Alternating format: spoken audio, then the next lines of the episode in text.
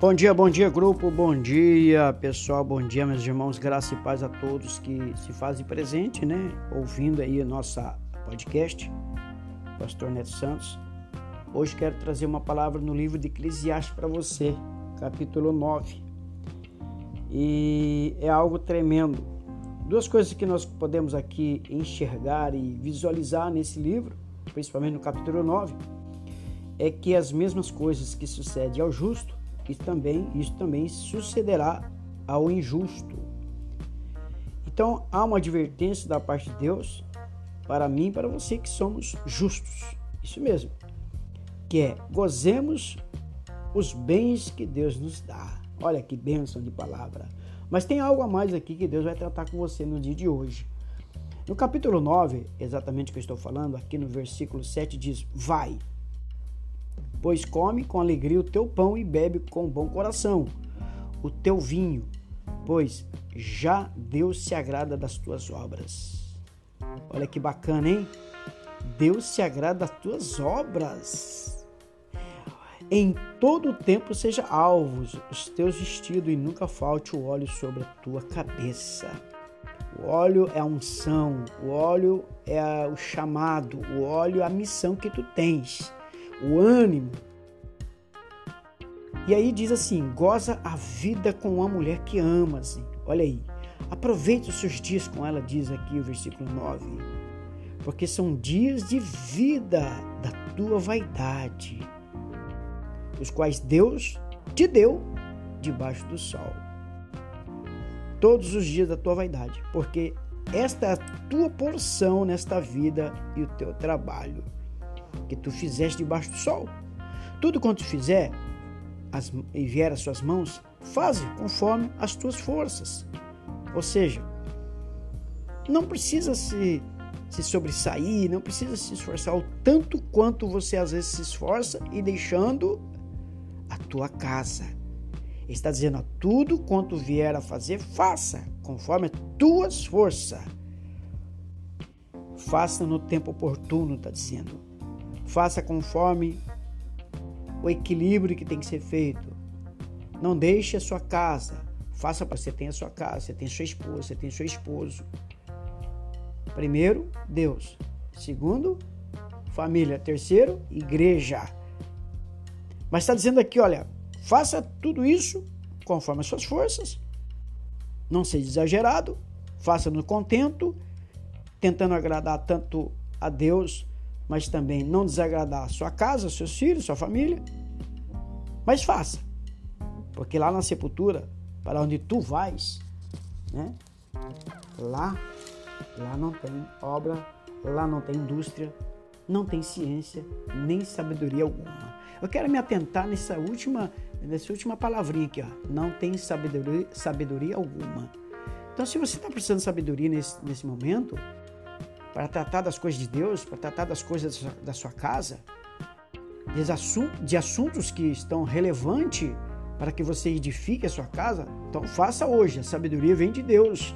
Então que você peça essa sabedoria. Porque o que é, é, é, Salomão está dizendo aqui no livro de Eclesiastes é que ele está observando aqui o prisma da vida, que é a morte. Ela é inevitável, tanto para o justo, tanto para o injusto. E que não parece ser justo que a morte ela só sobrevenha né, é, ao justo, mas que ela seja para o injusto também. Todos irão para o mesmo lugar. Eu estou dizendo no sentido terreno. Salomão ele reconhece, meus amados, por mais sábio que o homem ele, ele pareça, ou seja, ele não consegue, pela sua sabedoria, explicar todas as obras de Deus. Então, creia que quando você está fazendo algo para Deus, Deus já está fazendo algo por você. Porque o próprio Salomão está dizendo isso. Por mais sábio que você pensa que seja eu, a sabedoria vem de Deus.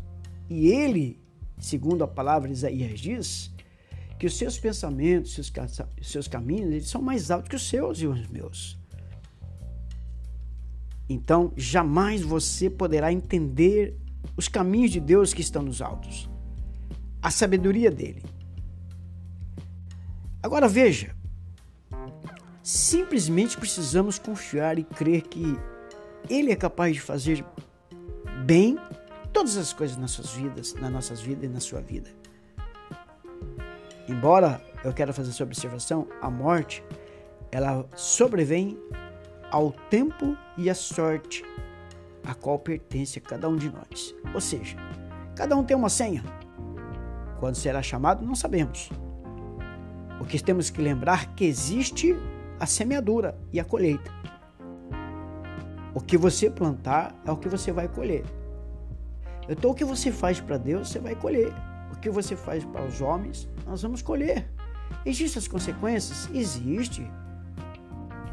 Existem as consequências dos nossos erros, com certeza existem as consequências é, é, dos nossos pecados. Ela nos atribula, ela tenta nos tirar a paz, mesmo que fizemos algo lá atrás que não foi de agrado, porque estávamos talvez fora da presença de Deus e andávamos no nosso caminho.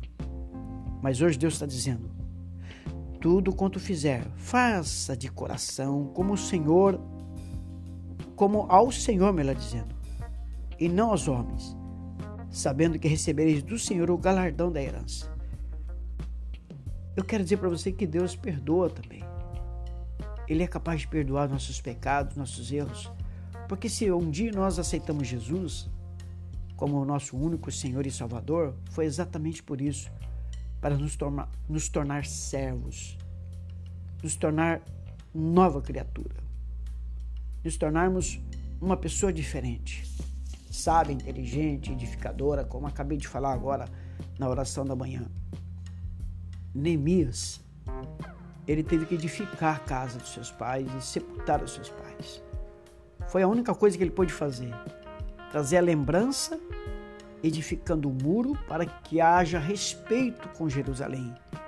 Para que os próximos, as próximas gerações passassem por lá, olhassem e contemplassem que Jerusalém estava de pé ainda. Mas infelizmente lá dentro dos muros já tinha mortos sepultados. Pessoas mortas e sepultadas e seus legados apagados, deixados de lado ou interrompido pela guerra, pela destruição. E não é, não é isso que você quer, não é isso que eu quero. Que a gente venha a compreender que Deus quer que nós terminamos a nossa obra aqui nessa terra. E que tudo que nós façamos, façamos certinho, façamos de acordo com a palavra.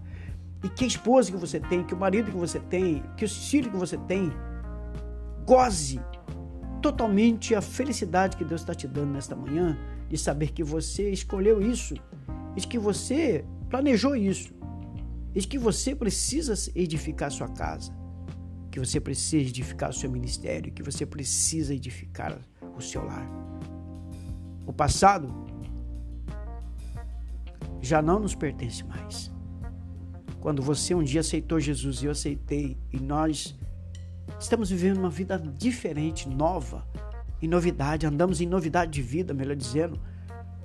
Sempre que o inimigo puder, ele vai jogar o seu passado na sua cara e na minha cara. Mas eu quero dizer nessa manhã: está repreendido, Satanás.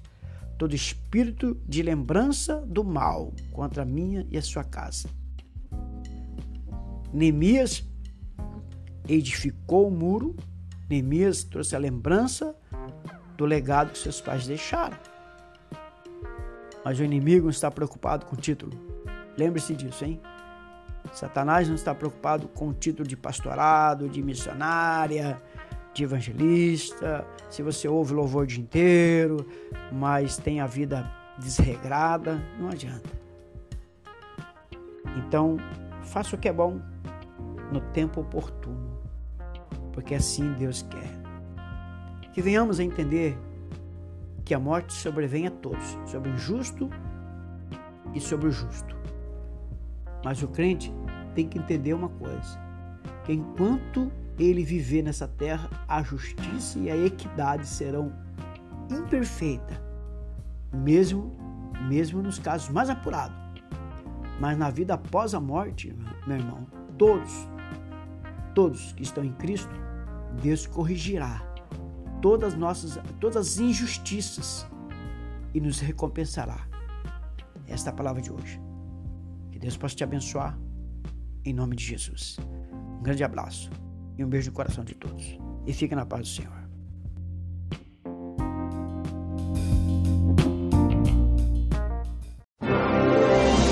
Abra o seu coração e ouça uma palavra de fé, porque a fé vem pelo ouvir e ouvir a palavra de Deus.